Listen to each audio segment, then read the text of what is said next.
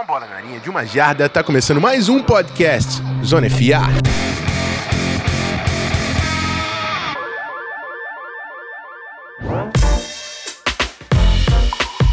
Salve meus amigos, chegando nessa quarta-feira com o resumo da semana 14 da NFL, tivemos grandes jogos e algumas mudanças aí na classificação nos standings time do 49ers cada vez mais quente. Vamos atualizar tudo o que aconteceu. Inclusive tem uma noticiazinha para sair, né, nessa semana, um anúncio. Estamos todos ansiosos pelo anúncio aí depois da reunião de donos que está acontecendo também no dia de hoje. Mas é isso. Antes, uh, é, para me ajudar hoje, para uh, passar tudo tudo que aconteceu de melhor na semana 14, tenho estreia aqui no Zona FA. Nosso querido Ornelas não pôde me acompanhar por compromissos profissionais, mas trouxe ele Betinho, meu garoto na NFL Brasil vai me ajudar aqui na análise no, no podcast de hoje. Seja bem-vindo, meu irmão. Muito obrigado, Rafão. Fala, galera. É um grande prazer estar participando aí do podcast Zona FA. Para quem não me conhece, meu nome é Alberto, conhecido como Betinho. É, para mais conteúdo aí de futebol americano que eu produzo também, arroba quarta pra um e arroba NFL Brasil. Tamo junto, vambora, Rafão. É isso, já fizemos collab lá no, no Instagram. Se você não segue o Instagram, inclusive vou, antes disso, vamos no bloco de recados e depois a gente parte pro nossos jogos.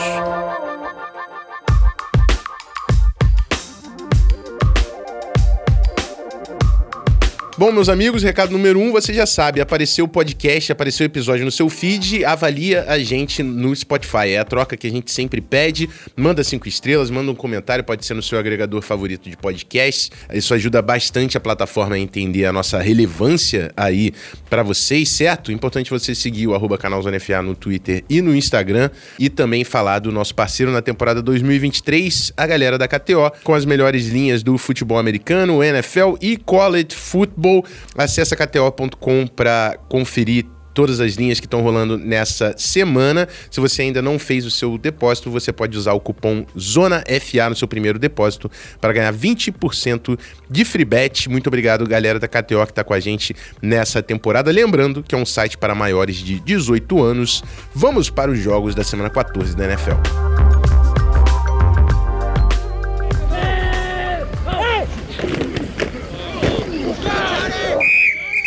Bom, Betinho, vamos nessa. Eu vou começar aqui com New York Jets e Houston Texans. A galera não está ciente, mas você, torcedor do Houston Texans, nada feliz com esse resultado. Um dos melhores jogos do Zach Wilson na sua carreira como profissional, né? Passou de 300 jardas, dois touchdowns. Garrett Wilson também com nove recepções, 108 jardas. O Bruce Hall também ultrapassando as 100 jardas totais, 126 jardas totais.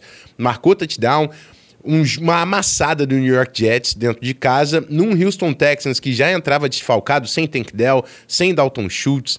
E aí, durante o jogo também, o Nico Collins sai lesionado, CJ Stroud, Will Anderson, uma galera sofre lesão nesse jogo. O Houston Texans ainda tem o recorde de 7 vitórias e 6 derrotas. Tá vivo na disputa de wild card, mas era uma vitória que eu, pelo menos, Betinho, eu esperava que o Houston Texans se colocando aí ganhando um joguinho à frente desse bololô que tá ali no wildcard da AFC. O que você achou desse jogo? Cara, eu acho que CJ Stroud teve o seu momento bem-vindo à NFL, né? A gente sabe que CJ Stroud estava tendo uma temporada histórica para um quarterback calouro. Ele já tinha encarado defesas difíceis. É, na semana 1, o Texas pegou o Baltimore Ravens. Mas mesmo sem marcar nenhum touchdown, naquela ocasião, o CJ Stroud teve mais de 200 jardas e contra os Jets só teve 91.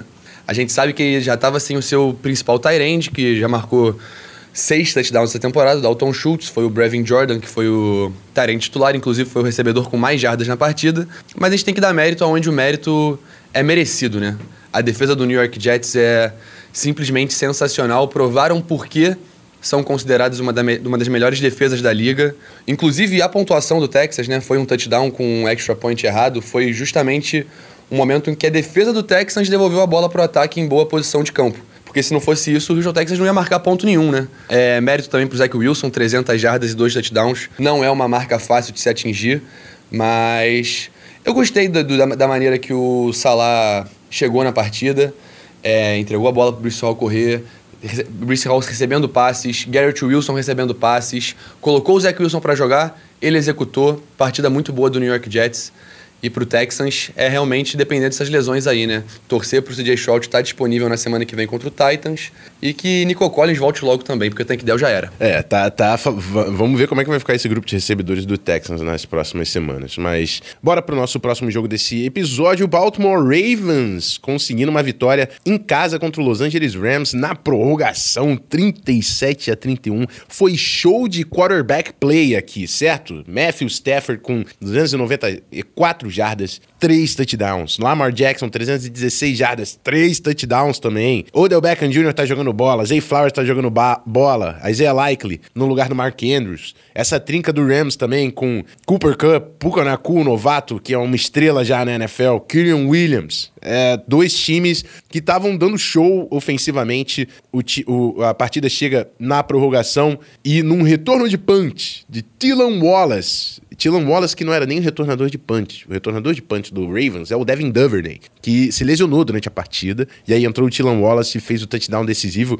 O Baltimore Ravens tem agora o melhor recorde da AFC, com 10 vitórias e 3 derrotas. Nesse momento, é o time que garante a bye nos playoffs. O Los Angeles Rams está muito vivo nessa briga de wild card e é um time que está num grande momento. Perdeu para Ravens, que também é um timaço do outro lado da conferência, mas é um time que vive um grande momento nessa temporada da NFL. Tem essas últimas quatro semanas para acumular vitórias e, quem sabe, cavar uma vaguinha na pós-temporada. Pós Cara, o, o Rams, para mim, é o time que mais surpreendeu nessa segunda metade da temporada. O, a defesa tem peças relevantes que foram campeões do Super Bowl recentemente e o ataque tá encontrando seu caminho aí com Kyron Williams, Puka Naku e Cooper Cup. Cara, fazer uma reflexão aqui sobre o Los Angeles Rams. Hoje, Matthew Stafford, quarterback do Los Angeles Rams, começou sua carreira no Detroit Lions. Cara, se o Rams e o Lions se encontram nos playoffs hoje, eu acho que o Matthew Stafford leva melhor também. O ataque do Rams está jogando muito, mas muita bola. O problema é que foi contra um dos melhores times da NFL completamente, né? É esperar o que vai ver essas últimas quatro semanas, a NFC completamente aberta. Acho que o Rams aí é um dos favoritos para beliscar esse wildcard. É isso. Próxima partida a gente tem um clássico da NFC Sul, o New Orleans Saints que consegue a vitória dentro de casa contra o Carolina, Carolina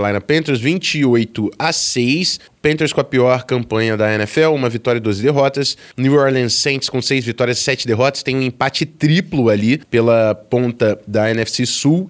Uh, nesse momento, o Buccaneers é o líder, a gente vai falar do jogo do Buccaneers. Mas assim, um jogo que se você soma o Bryce Young mais o Derek Carr, eles passam de 250 jardas por pouco, assim. Foi um jogo... Uh, com bem pouco volume ofensivo para os dois lados, mas o Saints conseguiu capitalizar ali a posição de campo e garantir uma vitória que precisava garantir, né? Se ainda sonha com essa divisão, o mínimo que você pode fazer é bater um dos piores times da NFL nessa temporada, que é o Carolina Panthers. É, o Carolina Panthers é com certeza um dos piores times da NFL nessa temporada, se não o pior. Não consegue executar nada do lado ofensivo da bola. Bryce Young está tendo uma temporada de calouro para se esquecer, tendo muita dificuldade. Para a gente ter uma ideia contra, contra a defesa do New Orleans Saints, de 36 passes tentados, o calouro só acertou 13. É, realmente não está tendo vida fácil Bryce Young na NFL.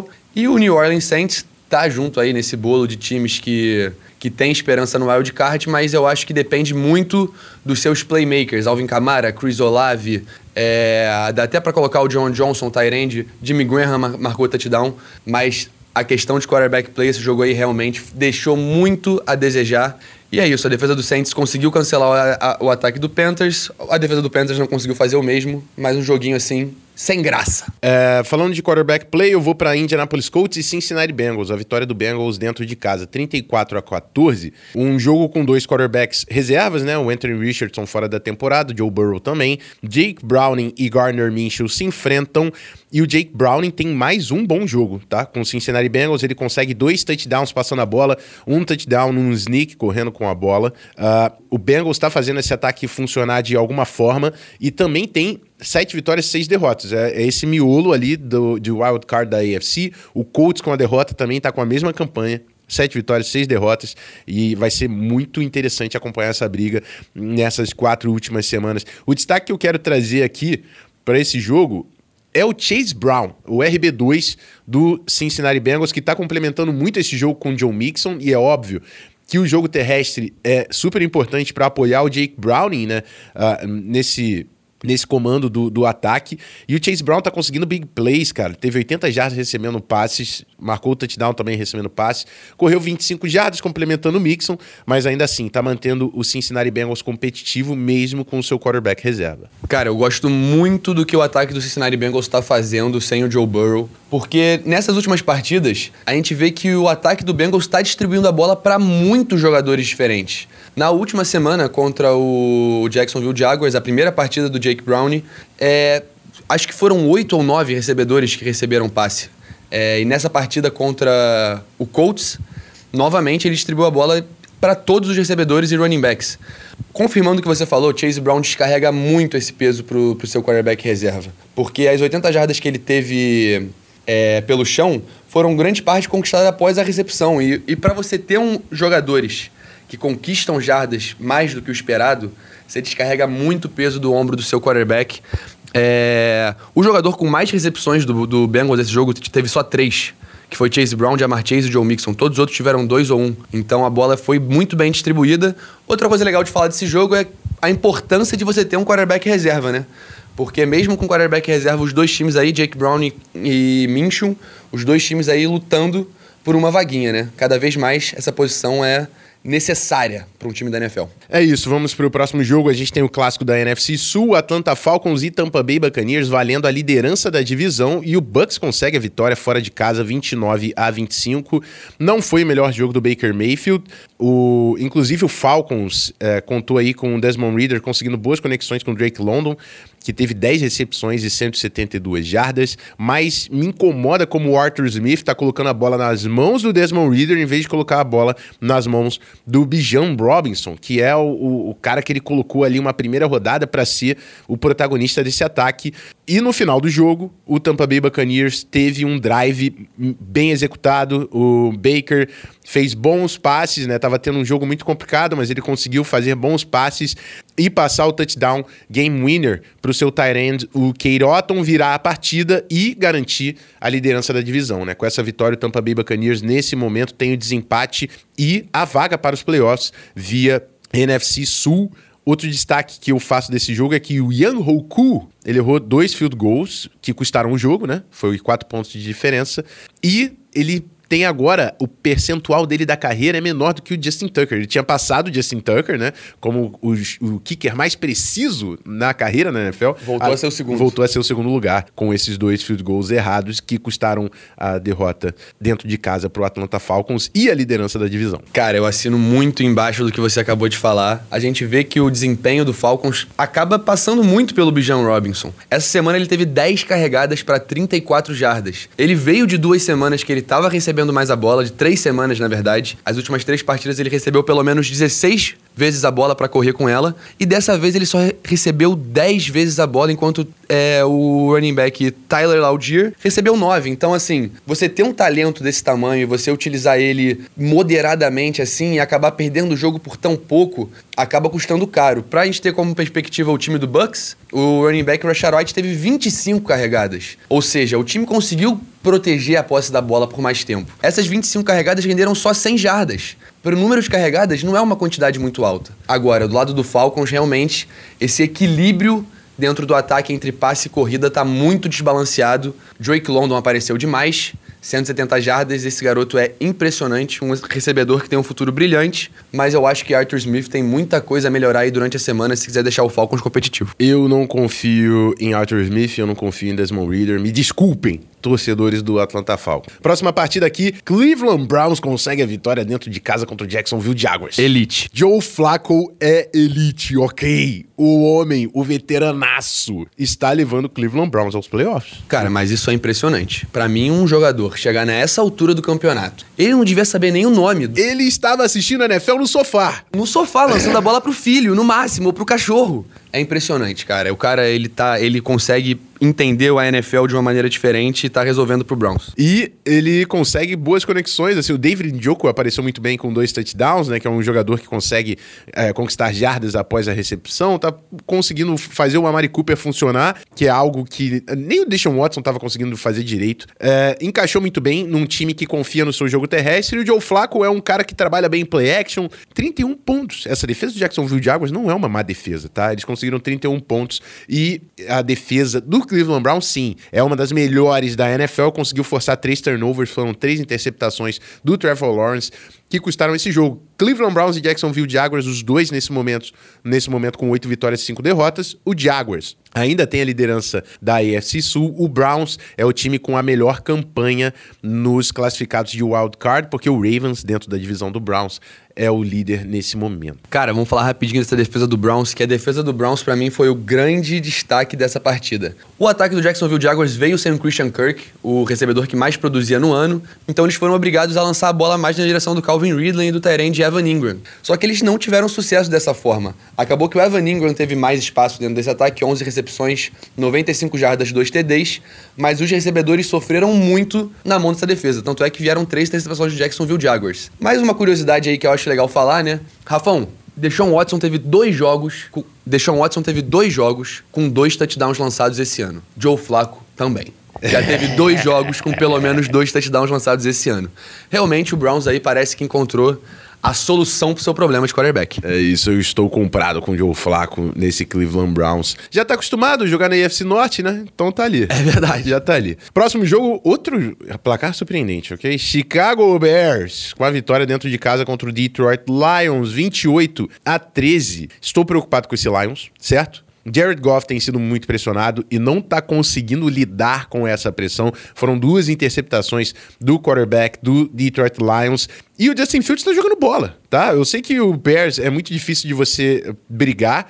Tá um jogo atrás do Rams, por exemplo, que eu falei que tá disputando o wild card. Tá 5-8, o Rams tá 6-7. Mas é um time pra gente ficar de olho. O que o Montez Sweat tá jogando bola desde que ele chegou nessa defesa? Teve quatro quarterbacks hits, teve o sack, o Bears tá pressionando com a linha defensiva. O DJ Moore também tá jogando muita bola, conseguiu touchdown, recebendo passe, correndo com a bola. É um time versátil. E o ponto aqui não é nem sobre classificação do Bears ou não aos playoffs, o que pode ser uma possibilidade. Para mim, eu tenho dois takes aqui desse jogo. Um é o quanto esse Detroit Lions consegue carregar o momento até os playoffs, porque ele tá num momento ruim, tá numa, de, numa descendente. E dois, é o Matt Eberflus brigando pelo trabalho dele. Porque até duas semanas atrás estava todo mundo falando que o Eberflus era, ia ser demitido no final dessa temporada. E com esse resultado, quem sabe o Matt Eberflus consegue aí é, continuar o seu trabalho na próxima temporada. Beck. Cara, foi uma das melhores, se não a melhor performance ofensiva do Chicago Bears esse ano, cara. Justin Fields teve mais de 200 jardas pelo, pelo, com passes, mais de 50 correndo com a bola, dois touchdowns totais. Foi um jogo sólido do Bears. Mas agora vamos falar do Detroit Lions, cara. Vamos, vou ser sincero com você. Esse time do Lions me dá uma vibe Botafogo do Brasileirão. me dá uma vibe Botafogo do Você Brasileirão. tinha que falar do Botafogo. Começou o ano é, sendo top 5 da NFL indiscutivelmente, mas vem de duas derrotas sofríveis. Duas derrotas onde o ataque não conseguiu executar tudo que queria, onde a defesa acabou é, dando espaço para o Chicago Bears pontuar. É bom, legal, bom falar que o touchdown recebido do DJ Moore foi depois de um offside, era uma terceira descida para longa, então eles acabaram entregando a free play pro Bears e eles é, capitalizaram em cima disso. É, provavelmente Justin Fields nem teria lançado aquela bola se não fosse offsides. Então eu acho que o Lions tem que botar a cabeça no lugar para esse final de temporada, porque elenco tem. OL é muito boa, DL é muito boa, tem um quarterback bom o suficiente, grupo de recebedores. O Tyrande sem Laporta tá tendo uma temporada invejável, onde tantos Tyrands aí estão tendo dificuldades. Mas assim, tem que botar a cabeça no lugar, senão vai acontecer a mesma coisa que aconteceu com o Botafogo. É isso aí. Vamos para a próxima partida, porque eu não quero mais saber de Botafogo. O San Francisco 49ers consegue a vitória dentro de casa contra o rival de divisão Seattle Seahawks, 28 a 16. O 49ers agora é o dono da Seed 1 da NFC, porque a gente vai falar do Sunday Night Football já no finalzinho desse episódio.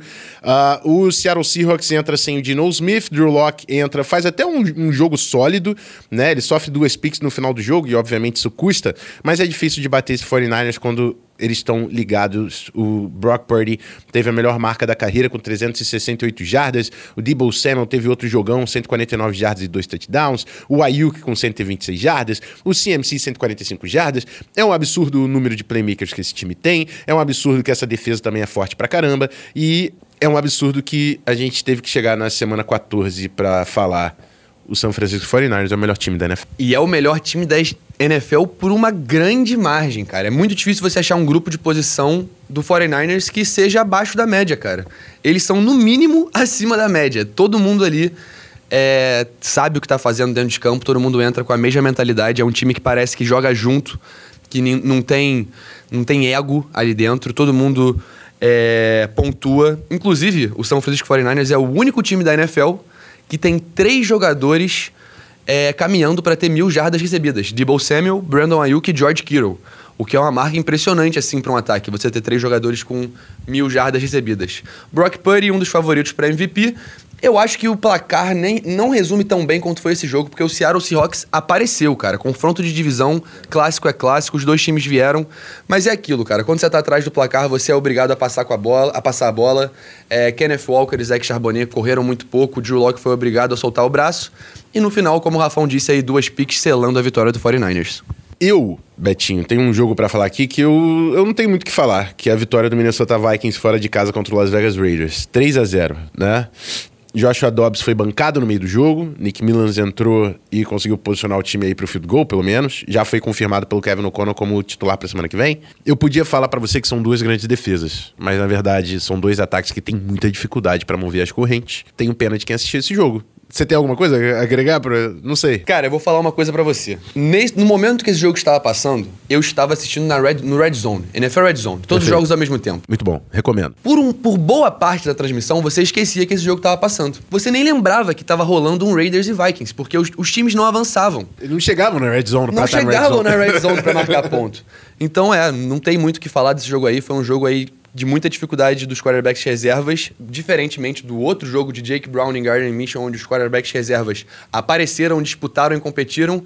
Raiders e Vikings foi exatamente o contrário. Ninguém competiu aqui. E dito isso, o Vikings tem sete vitórias e seis derrotas nesse momento, ainda classificado pelo wild card da NFC. Mas pro lado do Vikings, uma vitória fora de casa é uma vitória fora é de uma casa. Vitória fora de casa. Vamos lá, temos a vitória agora do Denver Broncos, fora de casa contra o rival divisão Los Angeles Chargers, 24 a 7, num jogo que o Justin Herbert se lesiona, confirmaram que ele quebrou o dedo e está fora da temporada. Easton Stick é o quarterback agora do Los Angeles Chargers, não conseguiu movimentar muito bem a bola. Uh, o Justin Herbert, mas aí falando do Denver Broncos, tá? Russell Wilson marca dois touchdowns, o Javonto Williams está marcando touchdowns, o Cortland Sutton chegou à marca de 10 touchdowns na temporada e já tinha um tempo que um recebedor do Broncos não chegava a dois dígitos na marca de touchdowns. A defesa do Broncos sacou o Justin Herbert antes dele sair de campo quatro vezes. E aí depois o Winston Stick entrou e também foi sacado mais duas vezes. O Denver Broncos está jogando bola nesse momento, está classificado sim para o wild card da AFC com sete vitórias, seis derrotas, naquela campanha que eu já falei que muita gente tem na AFC, mas vitória importante contra o rival de divisão fora de casa para seguir nessa busca por uma vaguinha de playoffs. Cara, é isso aí. Eu lembro ano passado quando o maior lamento do torcedor do Broncos era não ter um ataque que funcionava porque a defesa estava jogando muito ano passado. Aí começou esse ano, os problemas começaram a ser defensivos. Tomaram 70 pontos do Miami Dolphins. Mas depois daquele, daquela surra do Dolphins, o time parece que acordou. As últimas sete semanas tem seis vitórias e uma derrota e a defesa voltando a fazer um futebol americano de elite. Falando do lado dos Chargers, agora o time está sem Justin Herbert, a perspectiva de playoffs agora é quase nula com o quarterback Easton Stick. Mas é legal falar uma coisa que o quarterback Easton Stick falou em uma entrevista, né? Perguntaram para ele como é que vai ser é, ser titular na NFL. Aí ele estudou na faculdade de North Dakota State. Aí ele falou que entende que North Dakota State não é NFL, mas ele está acostumado a vencer jogos. Oh. Então vamos deixar o Winston Stick trabalhar e ver se o que ele fala aí vai ser sustentado dentro de campo. Deixa o homem trabalhar. Próximo jogo: Buffalo Bills e Kansas City Chiefs. O Bills tem a vitória fora de casa 20 a 17. Cara, é um jogo que no, vai se resumir ao lance no final da partida, que o Chiefs marca o touchdown da virada e o Kadar Stone uh, tem um offside porque ele alinha a frente da bola. É uma chamada chata. É, a gente tem que falar desse lance primeiro. É uma chamada chata, mas não dá para falar que tá errada. Cara, a grande questão para mim é falta é falta. Só que se você assistir todos os jogos da NFL, você vai encontrar outros Vai. momentos que o recebedor vai estar com o pezinho ali em cima Sim. da linha da bola. É, é um erro de comunicação. É um erro de comunicação do quarterback, é um erro de comu- comunicação do recebedor. É, é um erro de comunicação dos árbitros ali, porque normalmente os, os recebedores. Todo mundo que assiste a NFL já viu os recebedores olhando pra sideline dando um joinha. Aquele joinha não é pro, pro parceiro de time dele ali que tá assistindo. É pro cara que tá pitando pra confirmar se ele tá bem posicionado. Então essa falta de comunicação acabou custando caro demais. Infelizmente, foi uma das plays mais inacreditáveis que eu já vi na minha vida. Foi. Aquele passe pra trás do Travis Kelce pra virar o jogo no último quarto foi simplesmente inacreditável. E quando isso acontece e não é válido por falta, é muito. Absurdo, muito triste, muito triste. Mas ainda assim, méritos pro Bills, que fez um bom jogo, 20 pontos. Josh Allen tá correndo mais com a bola nesse sistema do Joe Brady e isso tá ah, gerando dividendos aí pro time do Bills. O Chiefs continua sofrendo para marcar pontos, tá? Ah, mais uma derrota pro Chiefs, eles perderam pro Packers, perdem pro Bills. Agora eles têm oito vitórias e cinco derrotas, a mesma campanha do Jaguars e do Browns, como a gente falou. Tá dois jogos atrás do Baltimore Ravens nessa busca pela seed 1 e tá um jogo só na frente do Broncos dentro da divisão. Então acho bom o Chiefs se atentar nessas próximas semanas. Como eu disse, não é como você começa a temporada regular, é como você termina e isso tá valendo demais para esse Kansas City Chiefs. É, isso aí. Eu acho que o Chiefs deixou alguns buracos na defesa aí que não estão acostumados a deixar. James Cook foi o jogador que mais apareceu do lado do Bills. Agora, só falando do Bills, mais uma coisa rapidinho. É, Josh Allen teve uma interceptação, mas ele produz muito. Ele teve muita compostura no final do jogo. Teve uma interceptação, mas é como meu amigo Paulo Antunes fala, né? A interceptação de Josh Allen é um imposto de renda. Quem produz muito tem que pagar um pouquinho de imposto. Então, tá valendo ainda. Bom jogo do Josh Allen, vitória importante fora de casa. Vamos pro Sunday Night Football, que a gente teve a vitória do Dallas Cowboys em casa contra o Philadelphia Eagles, 33 a 13, e o Cowboys com essa vitória assume a liderança da divisão leste da NFC e segue firme nessa briga pelo pela bye também, né? Porque Dallas Cowboys, Philadelphia Eagles e São Francisco 49ers, as três equipes nesse momento têm a mesma campanha, 10 vitórias e 3 derrotas. É mais um jogo de Dak Prescott que tá jogando muita bola e pra mim o MVP nesse momento tá entre Dak e Purdy, essa é a minha opinião. Ah, outro jogo também que o Jalen Hurts comete turnovers, foram três turnovers do Eagles, três fumbles, isso custa demais. Fora de casa contra um time que tá num bom momento, que é esse Dallas Cowboys. E outra coisa que eu tenho que destacar é o Brandon Aubrey, né? Brandon Nobre chutou um field goal de 60 jardas, um field goal de 59 jardas, um de 50 jardas. O cara tá automático, tá jogando muita bola. O kicker é Brandon Aubrey. E o único touchdown do Eagles nesses 13 pontos foi o Jalen Carter num retorno de fumble. O que acontece com esse ataque do Philadelphia Eagles, Betinho? Cara, eu tenho. Eu jogo futebol americano há 10 anos e eu tinha um treinador que ele falava o seguinte: o, o, o time que acerta mais não necessariamente vai ganhar a partida. Quem vai ganhar a partida é o time que erra menos. E o Dallas Cowboys é basicamente isso, cara. Os dias que o Dak Prescott não erra, o time inteiro acerta. E parece que tudo dá certo. Assistindo esse Sunday Night Football, parecia que os Cowboys vão chegar longe nessa pós-temporada, porque não era só o lado ofensivo que estava jogando na mesma página. A defesa também estava todo mundo jogando muito bem. Stephon Gilmore, para mim, foi o melhor jogador desse jogo. Ele teve nove tackles, a maioria em cima do A.J. Brown.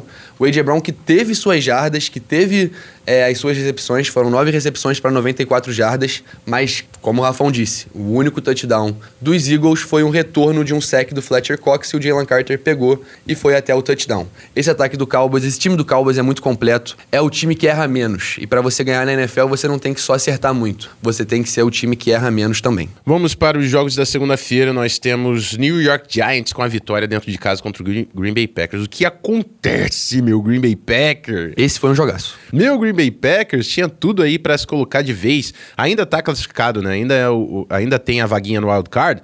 Mas, nossa, é uma derrota que não podia acontecer.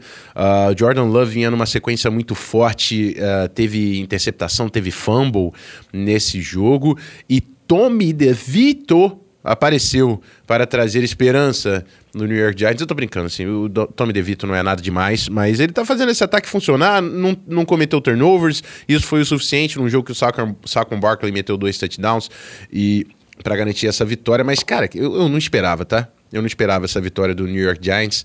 Muitos méritos para Brian Double e Tommy DeVito para ter conseguido essa vitória aqui contra o Green Bay Packers, que para mim é um dos times que tinha um dos melhores momentos da NFC nesse, nessa altura do campeonato. Cara, esse jogo foi um jogo muito legal de assistir. É, os do, as duas defesas estavam jogando muito bem, mas para mim quem jogou mesmo foi a defesa do New York Giants. É, em dois momentos que o Green Bay Packers chegou muito forte dentro da red zone. Em uma terceira descida foi o Kevin Thibodeau que parou eles. É, numa outra ocasião, de terceira descida na red zone, foi o Aziz Ajulari que realizou o sec e obrigou o time a entrar com field goal. É, a defesa do New York Giants na red zone foi muito importante para essa vitória, obrigando os Packers a chutar field goals. Cara, Tommy, é o que eu falei ali antes quando a gente estava falando do do Jake Browning, cara. Você ter um running back que te dá segurança é muito importante quando você tem um quarterback calouro. É, Tommy DeVito só errou quatro passes no jogo. Tudo bem que ele só tentou 21, mas ele só errou quatro. Então você não tem que. Você não pressionou tanto o seu quarterback nessa situação. A defesa do Giants apareceu, como eu disse, foi essencial para essa vitória. O Green Bay Packers ainda teve a chance ali de, de sair vencedor com um fumble do próprio Saquon, mas acabou que o Tommy DeVito encontra o Andrew Robinson no final da partida para posicionar o time pro field goal e sair com essa vitória em casa. Mais um time 5-8, né? Igual o Bears. É. E é, eu tô falando que o Tommy DeVito não fez muito, mas o passe que ele faz pra Isaiah Hot no touchdown foi um belo passe. No fundo da endzone, lindo. E o movimento foi absurdo aquele passe. E você falou da defesa do, do, do Giants, eles acharam grandes pass rushers, tá? O, o Kevin Thibodeau, você falou do sec, forçou fumble.